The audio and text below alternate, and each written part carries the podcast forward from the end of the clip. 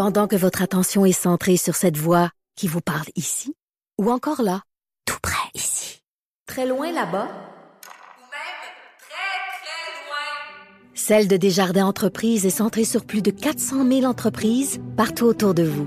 Depuis plus de 120 ans, nos équipes dédiées accompagnent les entrepreneurs d'ici à chaque étape pour qu'ils puissent rester centrés sur ce qui compte, la croissance de leur entreprise.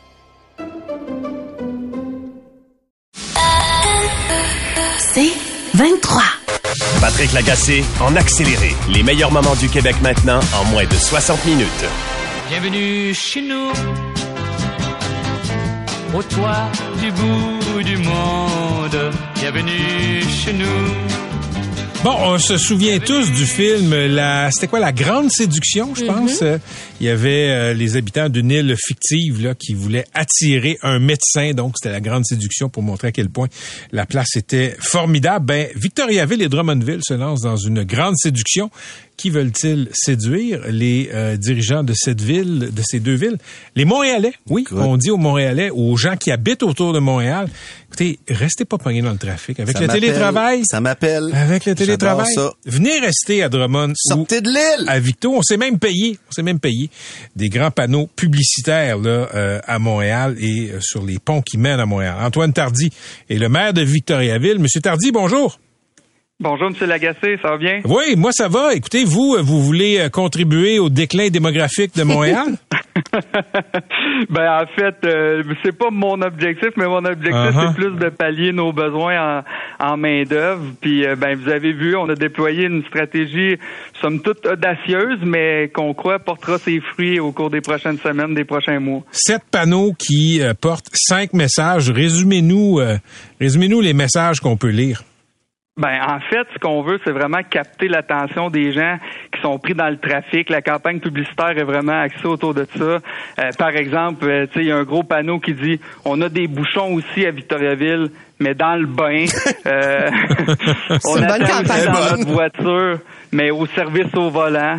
Euh, on a du trafic, nous aussi, mais de 7h48 à 8h02. Bref, euh, des petits messages comme ça qui, euh, on le croit pour les Montréalais ou les gens qui sont dans le trafic en attente à, à la barre des, des, des ponts ou euh, du tunnel, vont être amenés à réfléchir. Puis là, c'est clairement identifié que c'est des messages euh, publicités par Victoriaville et Drummondville à ce que peut-être on peut offrir comme qualité de vie euh, au niveau du coût de la vie en termes d'emploi. Puis ben là, rendu là, c'est notre job de faire la promotion de nos villes. Mais la personne que vous ciblez, la personne que vous voulez ébranler, c'est qui? Ouais, c'est le c'est le la personne qui est dans le trafic euh, en direction de Montréal, euh, qui est probablement tannée, on le pense, hein, tu sais, c'est quoi, peut-être une heure le matin, une heure le soir, qui est perdue. Euh, chez nous, on n'a pas ça, on n'en a pas de trafic, on n'en a pas d'heures de pointe. Ces heures-là, ben, c'est des heures qui peuvent être passées euh, en famille, qui peuvent être passées dans des loisirs. Puis euh, ce qui euh, autrefois peut-être était perçu comme une démotion d'être en région, euh, qu'il y aurait moins d'opportunités ou quoi que ce soit. Euh, je pense que c'est tout le contraire aujourd'hui. On l'a vu durant la pandémie. euh, il y a des gens de Montréal, de Québec qui ont quitté les grands centres pour justement s'en venir en région. Puis on a des emplois euh, disponibles dans tous les domaines. Puis euh, vraiment, on croit qu'on a quelque chose à offrir pour séduire les, les Montréalais. Euh, Il y a quelqu'un, il y a un espion qui m'écrit qui me dit que le compte de taxes municipales est pas mal élevé à Victoriaville, par contre. Ben en fait, je répondrais à cet auditeur-là que, euh, au contraire, on a gelé les taxes au cours des deux dernières années, puis que cette année, malgré l'inflation assez exceptionnelle qu'on connaît, on a limité à 3% la hausse du compte de taxes, qui, euh, à mon sens, est moins élevé qu'à Montréal, je crois, puis euh, plusieurs municipalités en banlieue de Montréal aussi. C'est quoi le prix moyen d'une résidence unifamiliale à Victoriaville? Bon, c'est là que ça devient drôlement intéressant. Chez nous, c'est 275 000 pour une maison unifamiliale, comparativement à 600 000, je crois, les dernières années pour Montréal. Donc, on l'a vu euh, énormément au cours des dernières années, des gens de Montréal qui ont vendu leur maison à bon prix, puis qui ont pu euh, mettre de l'argent dans leur poche, racheter une maison à Victoriaville, puis maintenant sont des Victoriavillois euh, qui contribuent pleinement à notre, euh, notre ville. OK, là, vous me donnez cette anecdote-là. Est-ce qu'elle est quantifiée? Est-ce qu'on sait il y a combien euh, de personnes de Montréal, de la région de Montréal, qui ont décidé d'aller vivre dans votre ville et peut-être aussi à Drummond? Oui, tout à fait. En fait, euh, Victoriaville, historiquement, on accueillait 250 nouveaux résidents par année. Puis depuis la pandémie, ça a littéralement doublé. Donc, on parle maintenant de 500 euh, nouveaux nouveaux euh, citoyens, excusez-moi. Puis de ce 500-là, c'est moitié-moitié. Il y en a 250 qui viennent des municipalités avoisinantes de Victoriaville. Puis il y en a un autre 250 qui vient principalement de Montréal, Sherbrooke, Québec, donc des grands centres. Puis de ce 250-là, c'est pratiquement la, moitié, donc 125 nouveaux résidents par année qui viennent de Montréal et des banlieues de Montréal. Est-ce qu'il y a une crise du logement chez vous? On en a une comme partout ailleurs, mais on n'est pas à 0% d'inoccupation. On se situe autour de 0,8% Donc, euh, il y a quand même des logements disponibles. On travaille excessivement fort pour en créer davantage. On parle souvent que c'est à 3% qu'on a une offre et une demande acceptable. Mais parallèlement à notre stratégie d'attraction de, main-d'œuvre, on a aussi sur le territoire une stratégie de création de logements. Puis jusqu'à présent, les deux vont de pair puis ils vont relativement bien. Donc, on est en mesure d'accueillir les nouveaux résidents. Euh, Monsieur Tardy, vous êtes maire de Victoriaville, mais vous avez été euh, gardien de but dans la Ligue de hockey junior majeur du Québec à Drummond, je pense. Oui, ça fait. Et avec le titan d'Acadie euh, Batters, puis écoutez, je peux pas pas vous poser la question qui est sur beaucoup de lèvres depuis le reportage de Martin Leclerc dans euh, le site de Radio-Canada. Les initiations barbares inhumaines, est-ce que euh, vous en avez vécu? Ben non, c'est ça. Je pense que dans mes années, moi j'ai joué dans la Ligue de hockey junior majeur du Québec de 2010 à deux, non de 2006 à 2010. Puis euh, il y avait déjà un mot d'ordre qui avait été passé à l'effet que les initiations, ça devait plus avoir lieu.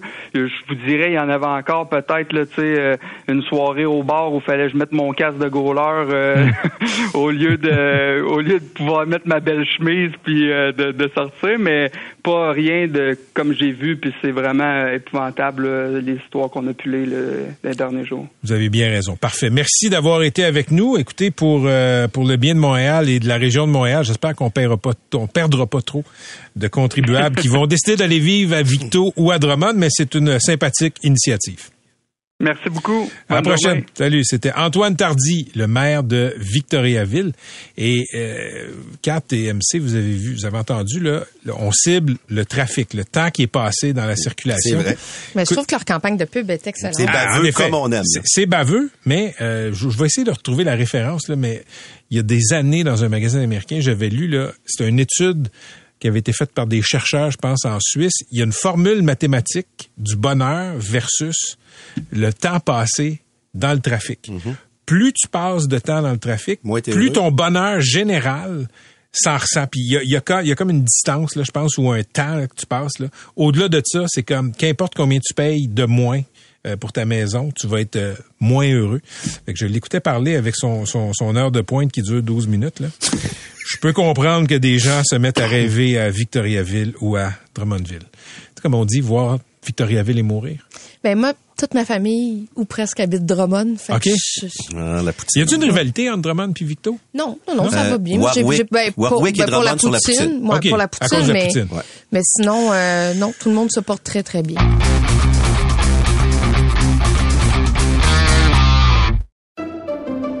Pendant que votre attention est centrée sur cette voix qui vous parle ici, ou encore là, tout près ici, très loin là-bas, Ou même très, très loin. Celle de Desjardins Entreprises est centrée sur plus de 400 000 entreprises partout autour de vous. Depuis plus de 120 ans, nos équipes dédiées accompagnent les entrepreneurs d'ici à chaque étape pour qu'ils puissent rester centrés sur ce qui compte, la croissance de leur entreprise.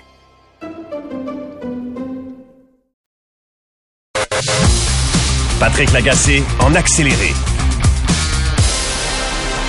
Petit contexte, mesdames et messieurs, pour mettre la table pour la chronique de Rodolphe. Vendredi dernier, euh, Rodolphe a fait une chronique sur les histoires d'amour en politique. Et là, euh, c'était vers la fin de l'émission. L'émission prend fin. Euh, je suis en auto, je reçois un message de Rodolphe qui me dit « Hey, regarde cette nouvelle-là. » J'ai raté, j'ai raté ce scoop-là de deux heures. Euh, c'est le maire de Toronto, John Tory, qui annonce qu'il va démissionner. Pourquoi? Parce que le Toronto Star, euh, quotidien à Toronto, s'est mis à poser des questions sur une relation euh, extra-conjugale que le maire de Toronto a eue, il a 67 ans, avec une employée de son cabinet. Il y a quelques années. Elle a euh, 31 ans, semble-t-il, différence de 36 ans, 36, 37 ans. Salut Rodolphe. Salut Patrick. Fait que, écoute, euh, ça, ça, on s'est parlé, on a échangé. Donne un peu le contexte. Après ça, on ira sur le fond des choses. Oui, parce que comme on avait la Saint-Valentin hier, vendredi, dans mon quiz politique, j'avais voulu revenir un peu sur l'amour en politique, les histoires d'amour et bien sûr, euh, je suis venu à parler de la politique française qui ont beaucoup d'histoires d'adultère et, et- et de, de, de, Oui. maîtresse. Et quelques heures après, dans ma voiture, j'ai vu comme ça ce tweet que John Tory venait de démissionner le maire de Toronto parce que le Toronto Star venait de sortir une nouvelle qu'il avait une aventure et une relation extra-conjugale avec une ancienne une collaboratrice qui n'était plus collaboratrice, mais elle l'a été pendant un moment.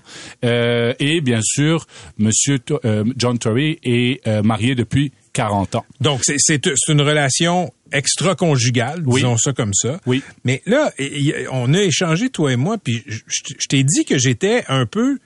J'étais pas confus, mais j'étais pas certain que c'était une nouvelle. Ben, c'est Parce- exactement ça qui est intéressant parce que hier, le Toronto Star a aussi, il y a eu un, il y a eu un, un sondage qui a été fait par la firme euh, Foreign Stream qui dit euh, Forest- Foreign Research, pardon, puis ils ont demandé aux gens, est-ce que vous pensez que le maire Tory devait démissionner pour ce cas d'adultère? Oui. Et les résultats sont intéressants. Bon, c'était pas un grand grand échantillonnage, mais juste pour voir qu'il y a peut-être une, les gens sont sont, sont peut-être d'un côté et de l'autre. Mais j'ai une question, quand Oui. juste avant qu'on qu'on- Oui. Est-ce que c'est c'est toujours la question qu'on se pose en tant que journaliste. Est-ce que c'est d'intérêt public? C'est si, si Non, non, mais, mais attends, attends, on, on va y venir. On va y On va y venir, on va y venir. Parce que reviens au sondage. Le sondage était que 45% des gens ne pensaient pas qu'ils devaient démissionner et 43% oui et 11% qui ne savaient pas. Donc tu vois vraiment que moitié-moitié. ouais. moitié moitié. Ce que, ce que je veux préciser, là, c'est que ce n'est pas interdit en Ontario, et c'était dans le texte du Toronto Star. Oui, Tory a rien fait d'illégal. Tout à fait. Selon le code d'éthique des élus euh, Et- à, à la mairie, ce n'est pas interdit d'avoir des relations romantiques avec des collègues. Et, et même selon les lois de l'Ontario, semble-t-il. Donc, il a brisé aucune loi. Après ça, tu tombes dans la morale, tu tombes dans la perception, tu tombes dans euh, la, la, la game politique, la confiance. Euh, Est-ce que une relation ex- extra-conjugale, c'est assez pour te faire tomber? C'est une chose. La question qu'on se posait, c'est est-ce que ça vaut une enquête journalistique? Je te dis, je je suis un peu... Je sais pas c'est quoi la réponse là-dessus. Oui, parce qu'il y a deux choses. Le maire Tory, quand il a démissionné vendredi, lui a dit qu'il démissionnait parce qu'il considérait que c'était une erreur de jugement de sa part. Donc ça, c'est le motif numéro un. Et pour sa famille, parce que on s'entend que ça brosse à la maison. C'est ça. Ensuite, la deuxième chose qu'on s'est posée, puis je pense qu'on se pose, c'est OK, ça c'est arrivé en Ontario dans un contexte de Canada anglais, disons. Imaginons, puis on peut faire un peu de politique fiction, imaginons si c'était arrivé au Québec. Est-ce que tu penses aussi que c'est motif à démission? Parce que en politique, normalement, tu démissionnes quand il y a de la malversation financière, quand tu as menti, quand tu as donné des contrats à des Ouais. petits amis. Puis on s'entend, toi et moi, qu'il n'y a pas eu beaucoup de démissions de ministres euh, euh, ces, ces dix dernières années. Puis il y a eu des cas de conflit d'intérêts et d'autres. Donc de mettre ça un peu en parallèle, de regarder, c'est de dire, OK, on parle on parle d'adultes consentants et j'ai vu quelques articles où les gens ont dit oui, mais est-ce qu'on peut vraiment donner son consentement quand il y a une relation de pouvoir? Regarde, parce que regarde, ouais. attends, attends, si si t'es t'as un moniteur de camp de jour de, de 22 ans, puis que t'es avec euh, une de tes euh, euh, une des, des ados de ton camp de jour, oui, la question se pose. Si t'es prof, oui, je pense que la question se pose. Et c'est pour ça qu'il y a des règlements aussi dans les universités. Tu sais, t'es prof à l'université, t'es pas supposé d'avoir des relations. Le règlement est là. Tu le sais que tu peux pas te franchir de la ligne. Dans le cas de Tory, regarde, est-ce que c'est une erreur de jugement? Probablement. La notion du consentement, je trouve qu'elle commence à être tirée. Mais au-delà de ça, Oui. la question que, que je pose, c'est euh, est-ce que est-ce que c'était un problème politique, c'était un problème d'éthique, c'était un problème de, morale, parce que présumément il trompait sa femme à moins qu'elle ait été d'accord. Honnêtement, je sais pas par où commencer pour répondre à cette question-là. Et ce qui est intéressant encore, c'est qu'il a annoncé sa démission vendredi. Mais il n'a pas donné de date encore fixe pour sa démission. Et aujourd'hui, il est toujours en train de présider parce qu'ils sont en train de déposer le budget. Et c'est pour ça qu'il y a des articles que certaines personnes lui ont demandé de reconsidérer. Oui. Et il y a même eu des fausses informations que peut-être même la ministre Freeland avait dit que peut-être il ne devait pas démissionner. Aujourd'hui, elle a nié. Mais l'autre élément que vous venez d'amener, c'est est-ce que c'est d'intérêt public? Est-ce que le Toronto Star aurait dû, oui ou non, sortir parce que c'est quelque chose de personnel? Est-ce que a un rapport avec ses fonctions? C'est ça la question. Rodolphe, le même Toronto Star, pas les mêmes journalistes, Non. avait enquêté sur Rob Ford. Exactement. Euh, sur les euh, l'usage de crack de Rob Ford. Ils avaient eu la, la vidéo où on voyait Rob Ford fumer du crack. Écoute, de transiger avec des vendeurs de drogue, c'est illégal. Pour le citoyen moyen, ça n'a peut-être pas de conséquences. Mais quand tu es toi-même responsable d'appliquer des règles, d'appliquer des lois, pas des lois du code criminel, on se comprend? Oui. Je veux dire, c'était intenable, tu comprends? Là, sauter à clôture avec une de tes employés, je- honnêtement, je pense que c'est du cas par cas. Puis quand j'ai lu le truc, j'étais comme, je, je sais pas. Ouais. Je, je vraiment là-dessus. Toi, qu'est-ce que t'en penses? Ben, c'est ça, parce que j'ai essayé de regarder. Au Québec, il y a eu, il y a eu l'exemple de René Lévesque, qui a été premier ministre, qui a eu une aventure extra-conjugale, une relation extra-conjugale avec sa secrétaire. une l'a époque, par exemple. Ouais, il l'a épousée. Et bon, il n'a pas démissionné. En Angleterre, plus récemment, Boris Johnson, lorsqu'il était maire, a eu aussi un cas d'adultère. Et même sa femme actuelle est une ancienne conseillère politique qu'il a eue.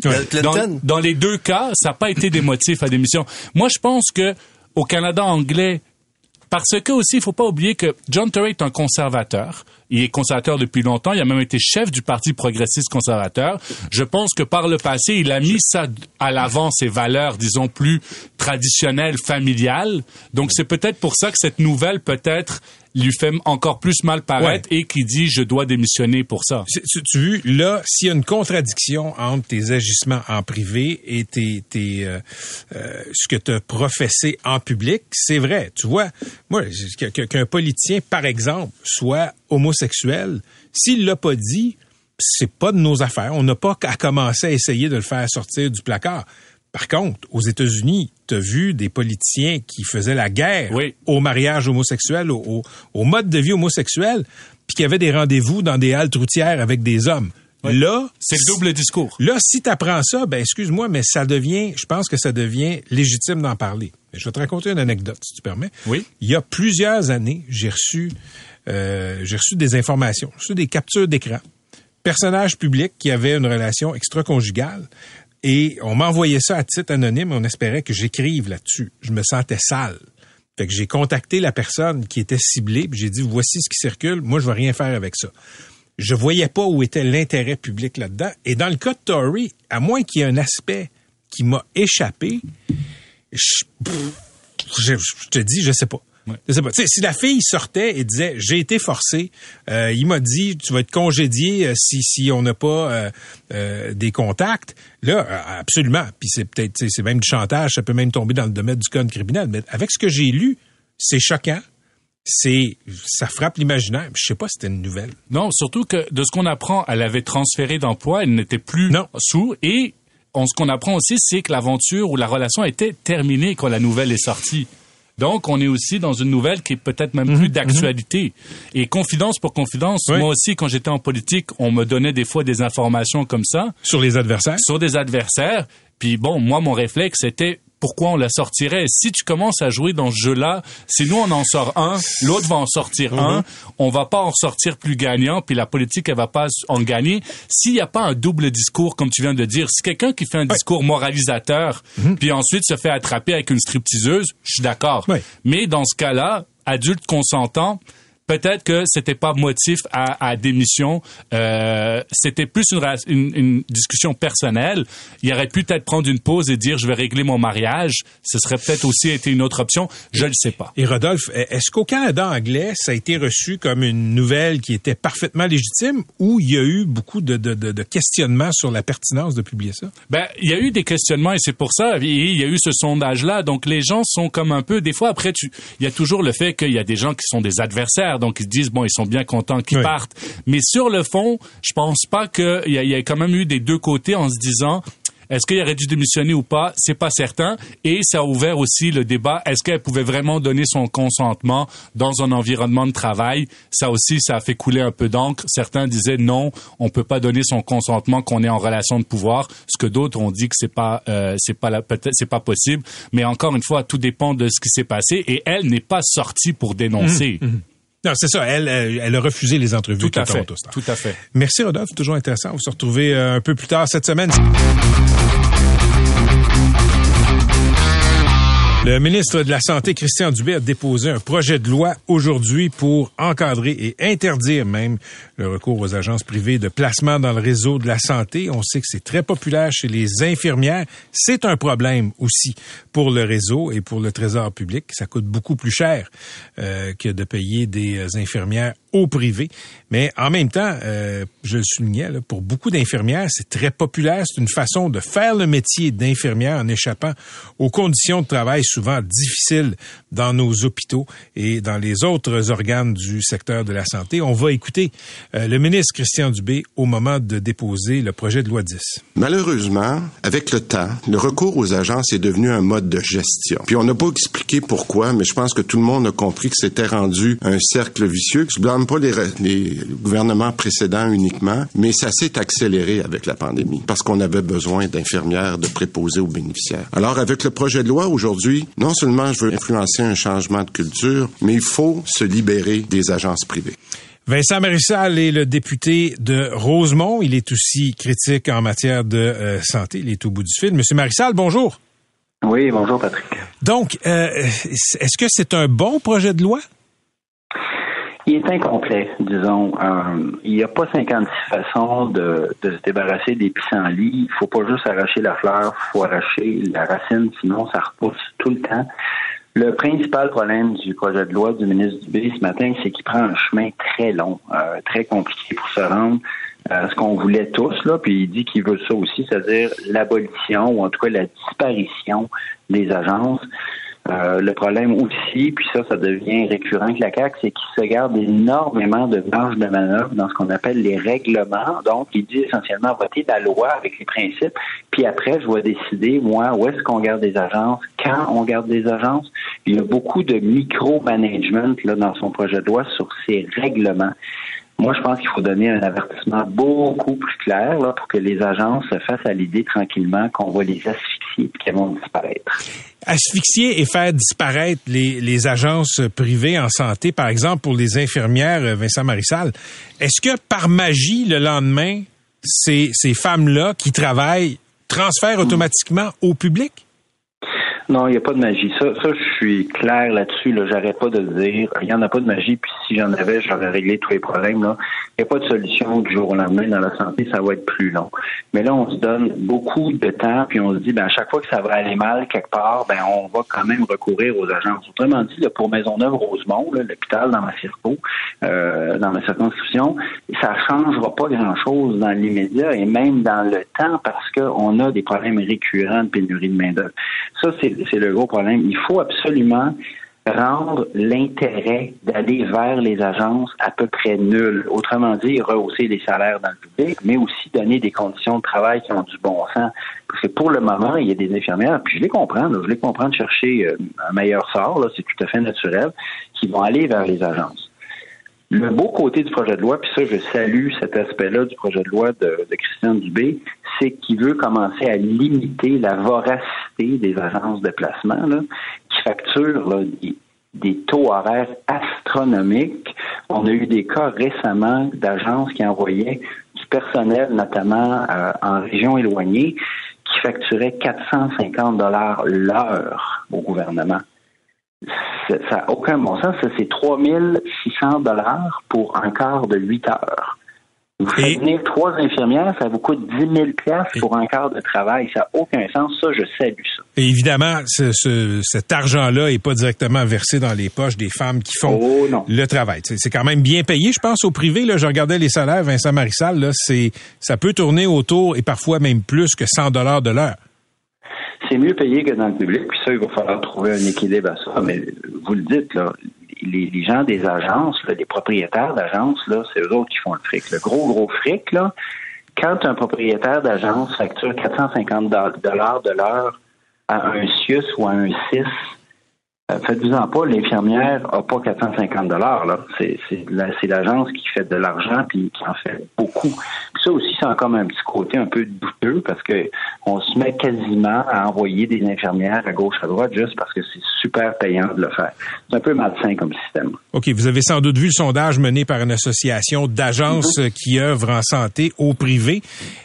Ils ont sondé leurs membres. Il semble-t-il que 8 contractuels sur 10 qui vont pas retourner au public si les agences disparaissent. Est-ce que ce sondage-là, qui est un petit peu euh, commode, là, disons, pour euh, Oui. ceux qui l'ont Oui. commandé, est-ce qu'il est crédible à vos yeux?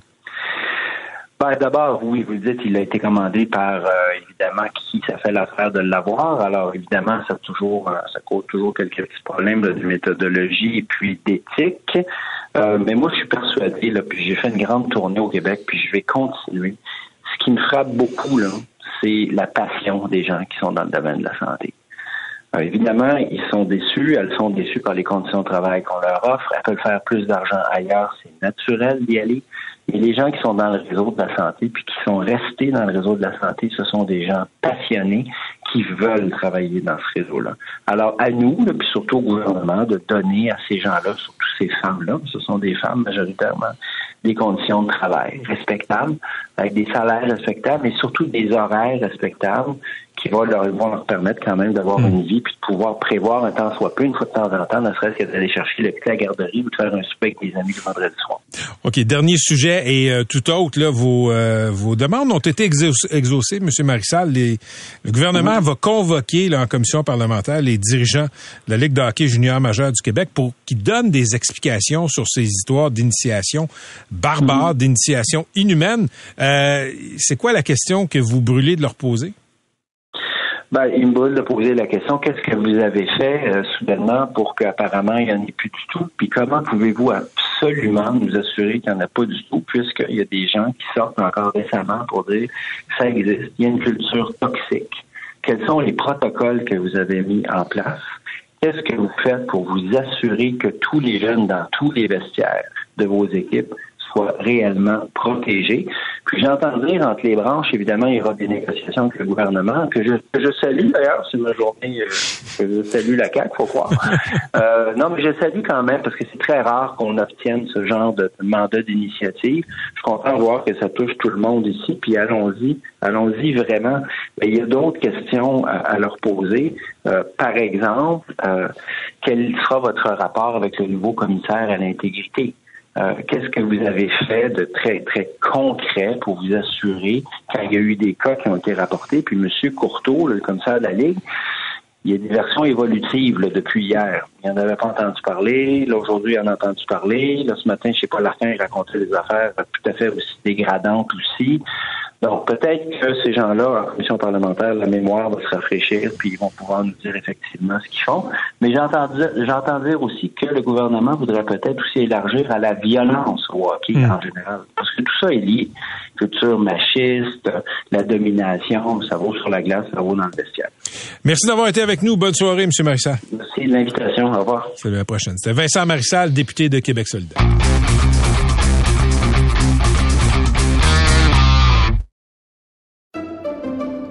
Pendant que votre attention est centrée sur vos urgences du matin, vos réunions d'affaires du midi, votre retour à la maison ou votre emploi du soir, celle de Desjardins Entreprises est centrée sur plus de 400 000 entreprises à toute heure du jour. Grâce à notre connaissance des secteurs d'activité et à notre accompagnement spécialisé, nous aidons les entrepreneurs à relever chaque défi pour qu'ils puissent rester centrés sur ce qui compte, le développement de leur entreprise. Patrick Lagacé en accéléré. Hier, le ministre de l'Éducation, Bernard Drinville, était à notre micro pour parler de son annonce de 81 millions de dollars pour bonifier la formation professionnelle des plombiers, euh, des électriciennes, des gens qui font du camionnage, etc. Les métiers professionnels. L'objectif, c'est de diplômer 30 000 élèves de plus en euh, quatre ans. Il y a beaucoup de postes vacants et aussi, on a parfois de la misère à recruter des profs pour enseigner à ceux qui veulent faire de ces métiers-là. Et hier, en entendant l'entrevue, ben il y a euh, quelqu'un de ma connaissance euh, qui s'appelle Sylvain. Il veut pas qu'on donne son nom de famille, euh, veut pas engager son employeur, mais qui est camionneur de carrière et qui enseigne euh, la conduite de poids lourd. Il est au bout du fil. Salut Sylvain. Bonjour Patrick, ça va bien? C'est- c'est- moi, ça va bien, mais toi, hier, t'as sursauté un peu en entendant le ministre Drainville. Dis-nous ce qui t'a fait réagir. Ben, en fait, j'ai, j'ai, je n'avais pas capté l'intégrale euh, de l'entrevue avec euh, M. Drainville, mais euh, je l'ai écouté ce matin et euh, je voulais, en fait, le bout que j'ai entendu il convient parfaitement à mon, à ma vie présentement, à mon style de vie. Et je suis persuadé que c'est pas, je suis pas le seul à vivre ça. Et ben, j'aimerais bien justement que le ministre, qui semblait être assez ludique dans dans ce qu'il affirmait, mais euh, j'aimerais bien qu'il mette ça en place pour que ce soit un peu plus facile pour mes prochains confrères. Si, si tu permets, on va écouter ce que Bernard Drainville m'a dit hier. Mettons, le gars, là, il a été mécanicien. Mécanicien de poids lourds, tiens. Et là, il enseigne la mécanique. Il enseigne à des jeunes comment réparer des poids lourds. Et là, on lui dit, si tu veux devenir un vrai enseignant qualifié, là, il va falloir que tu ailles faire un bac en enseignement de quatre ans. Puis j'en ai croisé, là, des profs comme ça, là, qui me disent, Bernard, je suis pas contre les études, là, mais moi, là, j'ai 47 ans, j'ai 25, 30 ans d'expérience derrière la cravate à réparer des camions. Penses-tu que je suis capable d'être un bon prof pour ces élèves-là? là? La réponse, c'est oui. Alors, il faut trouver une façon de reconnaître les compétences de ces personnes-là qui ont travaillé dans leur métier respectif et qui veulent aujourd'hui être des enseignants. OK, on va décortiquer tout ça, Sylvain. T'enseignes quoi exactement? J'enseigne la conduite poids lourd. La conduite poids lourd, parfait. Puis le profil de tes étudiants, c'est quoi? Un peu tout le monde, euh, des jeunes, ça va de la vingtaine euh, à trentaine, quarantaine qui sont en remise en question, changement de carrière. Euh, Il y a des retraités qui reviennent parce qu'ils ont fini une première carrière qui veulent en faire une deuxième. Donc, je te dirais, euh, fin à 50, OK. 55 ans. J'en ai un de mon âge dans mon cours présentement. OK, puis dis-moi, Sylvain, là, tu peux enseigner, t'as pas besoin de diplôme universitaire, c'est ça? Je n'ai pas mon diplôme universitaire, étant donné que j'ai été camionneur pendant près de 30 ans. J'ai l'impression que M. Drainville décrivait ma vie pratiquement. J'ai été camionneur 30 ans, je suis enseignant depuis deux ans. Lors de l'embauche, on nous on fait une demande de tolérance d'engagement. C'est l'employeur qui fait une première demande de tolérance d'engagement pour permettre aux enseignants du secteur professionnel de pouvoir enseigner dans le métier qu'ils connaissent, dans le métier dans lequel ils ont évolué toute leur vie. Ça commence comme ça. OK, mais est-ce que est-ce qu'on s'attend à ce que tu aies bientôt, je sais pas, sur une échéance déterminée, un bac? Ben, effectivement, suite à, la tolérance d'engagement, on nous demande de commencer une vie universitaire, donc de s'inscrire à l'université puis d'y aller graduellement. Évidemment que le bac en enseignement se fait sur une période de trois ou quatre ans habituellement lorsqu'on est à temps plein étudiant. Par contre, comme nous, on travaille déjà à temps plein et qu'on est déjà quand même assez pris dans notre temps familial puis de toutes les contraintes, ben on, y- on va à l'université par les soirs, par les week-ends ou à distance quand le temps nous le permet, dépendant des cours. Sylvain, si tu ne fais pas ce programme universitaire, est-ce que tu peux perdre ta job?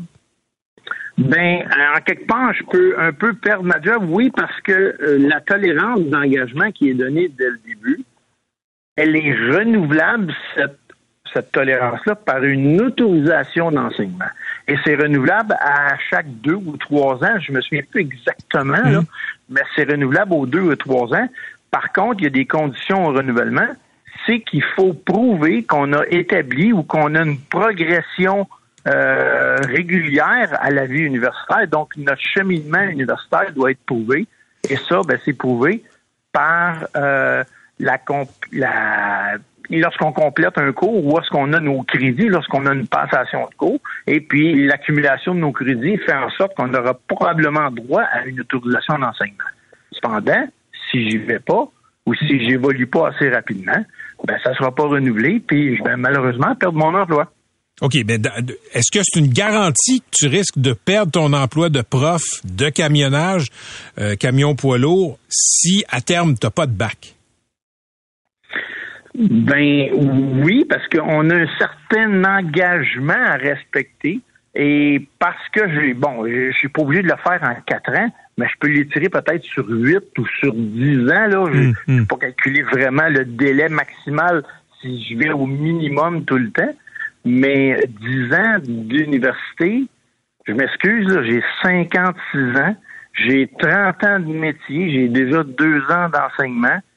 Dans 10 ans, là, je suis désolé, là, mais je serai plus sur les bancs d'école, je vais être à ma pension. Là. Est-ce que c'est un frein? Tu connais bien ce milieu-là, Sylvain, là, tu connais d'autres profs, tu connais les employeurs, etc. Est-ce que c'est un frein au recrutement? Euh, le fait que, bon, les gens peuvent devoir aller chercher un bac? Ben tout à fait. J'ai quand même certains amis dans le domaine ou qui ont évolué avec moi dans le domaine au long de ces années-là. Et quand je leur mentionne que je suis maintenant enseignant, ils trouvent ça intéressant, un plus bel, plus beau, euh, bel, meilleur style de vie, si on veut, là, plus souvent à la maison que de faire du, du longue distance comme j'ai longtemps fait dans ma vie. Euh, une vie un peu plus personnelle, un peu plus rangée, mais la contrainte de la vie universitaire en décourage beaucoup. Puis plusieurs me disent T'es vraiment courageux parce que ça m'intéresse pas du tout. Mais ce que je lui dis pas tout le temps, c'est que ça m'intéresse pas du tout, moi non plus. Qu'est-ce que t'aimes? Parce que je Qu'est-ce que t'aimes dans le fait d'enseigner, Sylvain, comme ça, à, des gens qui veulent apprendre la conduite de camions lourds? J'adore enseigner parce que j'adore transmettre mes connaissances, j'adore transmettre mon savoir, faire part à mes élèves de mes expériences de vie puis le concret que j'ai vécu parce que c'est un peu ça ma force.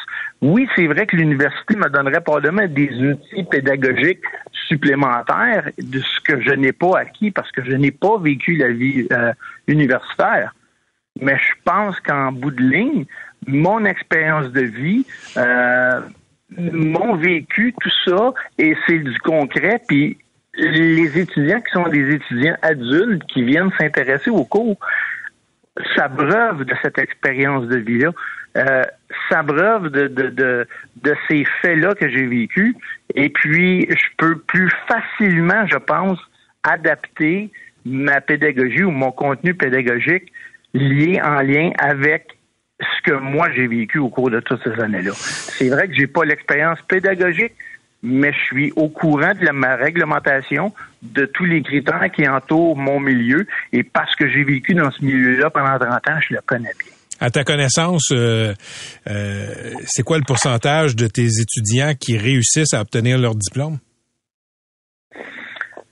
Je, ouh, j'aurais de la difficulté à te répondre. Quand même assez élevé. D'après moi, le taux de diplomation est quand même très, très élevé. Ce qui est important de dire, c'est que le taux de placement est très, très élevé. Mais si le ministre ne fait pas quelques petits changements, si le ministre n'apporte pas des modifications à ce que je vis présentement, moi, je suis certain qu'il y a plusieurs profs ou plusieurs camionneurs aussi compétents que moi, ou même plus, qui seraient intéressés à venir faire le travail d'enseignant, mais ne viendront pas à cause de la contrainte universitaire. Et ça, malheureusement, ben, il, va, il, en- il manque déjà de profs, il va continuer à en manquer, puis on a une pénurie dans notre domaine en tant que chauffeur de camion. Si on manque de profs, on va continuer à manquer de chauffeurs de camion, ça finira plus, là. Il va falloir qu'il y ait quelque chose qui bouge à un moment donné. Vraiment intéressant. Merci d'avoir été avec nous, Sylvain. Prends soin de toi. Merci beaucoup à toi. Bonne journée. Salut, à la prochaine. Sylvain, ancien euh, chauffeur de camion, camion poids lourd, qui a écouté l'entrevue avec Bernard Drainville hier et qui m'a écrit, qui me dit, écoute, j'aurais tellement de choses à dire. Ben, je lui ai dit, euh, on va t'inviter. Patrick Lagacé en accéléré. C'est 23. Pendant que votre attention est centrée sur cette voix qui vous parle ici, ou encore là, tout près ici, très loin là-bas, Celle de Desjardins Entreprises est centrée sur plus de 400 000 entreprises partout autour de vous.